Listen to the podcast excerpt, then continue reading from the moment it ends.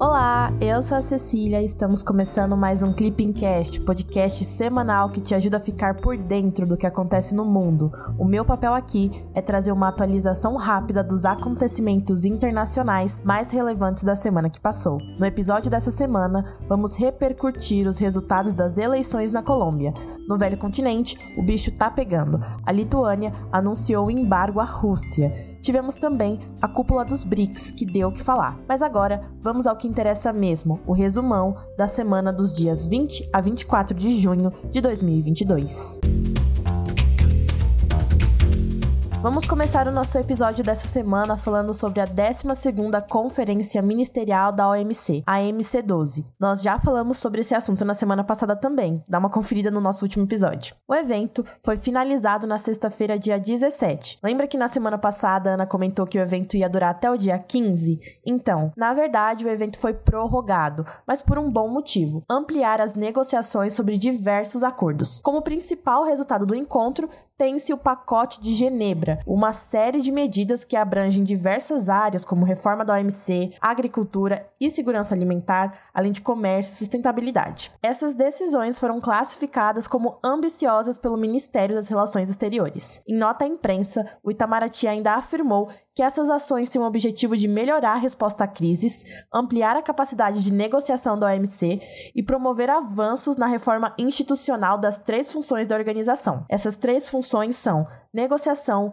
monitoramento e solução de controvérsias. Agora, bora falar um pouco sobre a América Latina. Tivemos eleições na Colômbia e no domingo, dia 19, Gustavo Petro foi eleito presidente do país. No segundo turno das eleições presidenciais, Petro alcançou 50,49% dos votos contra 47,22% de seu adversário Rodolfo Fernandes. Com isso, Petro torna-se o primeiro presidente de esquerda da história do país. Somado a isso, sua vice-presidente, Francia Marques, se torna a primeira mulher negra a ocupar o cargo. Mas calma lá, que sua posse só está prevista para agosto deste ano. Anteriormente, Petro foi prefeito de Bogotá e também integrante da M19, uma guerrilha colombiana. Em nota, o governo brasileiro felicitou Petro e reafirmou sua intenção de aprofundar laços bilaterais com a Colômbia. Quem estava atento aos noticiários ou andou acompanhando os clippings dessa semana, viu que tivemos a 14ª Cúpula dos BRICS, grupo formado por Brasil, Rússia, Índia, China e África do Sul. O evento aconteceu de forma virtual. Este ano, o grupo é presidido pela China e os líderes de todos os países do grupo compareceram nesse evento. Em sua fala na cúpula, o presidente chinês Xi Jinping criticou a expansão de alianças militares e afirmou que países não deveriam buscar sua própria segurança às custas dos outros. O presidente chinês ainda condenou a mentalidade de Guerra Fria e as sanções que foram impostas à Rússia em razão da invasão da Ucrânia. Em sua fala, o presidente russo Vladimir Putin classificou as sanções como ações ações hostis do Ocidente.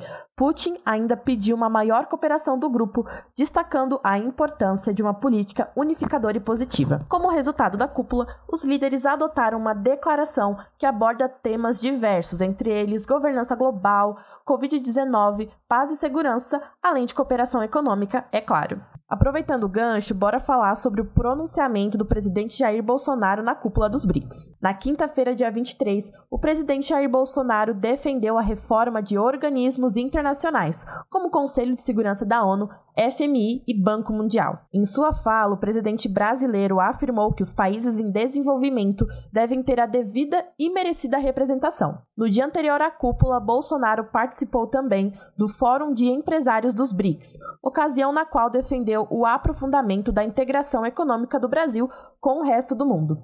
Bolsonaro destacou ainda sua preocupação com o cenário internacional, marcado pelos riscos ao fluxo de comércio e de investimentos, além da crise nas cadeias globais de abastecimento.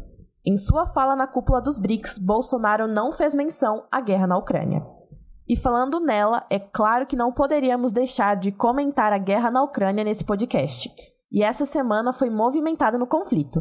Para começar, no sábado, dia 18, a Lituânia bloqueou o trânsito ferroviário entre a Rússia e Kaliningrado. Trata-se de um embargo parcial que bloqueia o transporte de bens que estão na lista de sanções da União Europeia à Rússia por causa da guerra da Ucrânia. É claro que Moscou não gostou nada disso. Em resposta, representantes de Moscou demonstraram descontentamento do país com a medida, que foi classificada como agressiva e hostil. E tem mais: a possibilidade de retaliação russa foi citada pelos representantes. Além disso, a Rússia acusa a União Europeia de querer intensificar o conflito. Bom, se você não sabe o que é Kaliningrado ou onde fica, a gente te conta. Kaliningrado é um enclave russo na região do Mar Báltico, localizado ali entre a Lituânia e a Polônia. E a região tem uma forte dependência da Rússia, dado que 50% do que é consumido lá é proveniente da Rússia. Sendo assim, o bloqueio pode representar uma escalada significativa nas tensões entre União Europeia e Moscou. E não para por aí. Na quinta-feira, dia 23, a Ucrânia e a Moldávia foram aceitas como candidatas a ingresso na União Europeia.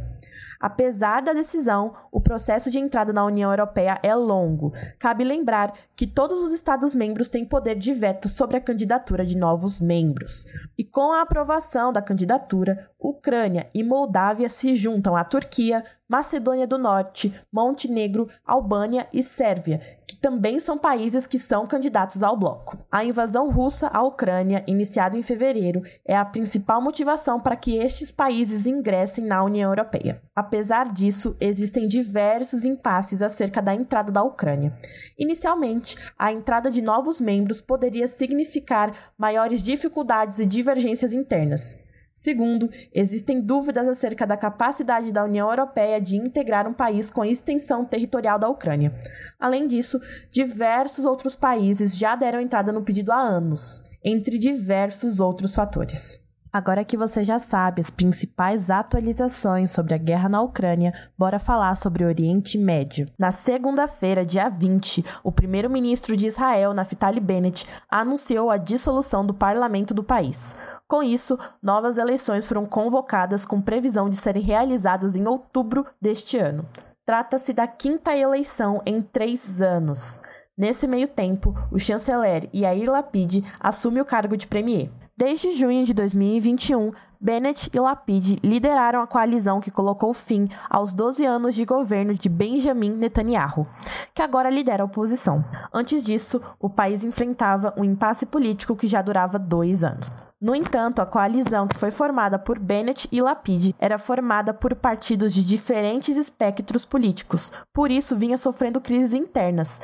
Essas crises envolviam divergências entre seus membros acerca de questões diversas, como o conflito israelo-palestino, por exemplo. Recentemente, a desistência de membros dessa coalizão acarretou na perda da maioria no parlamento.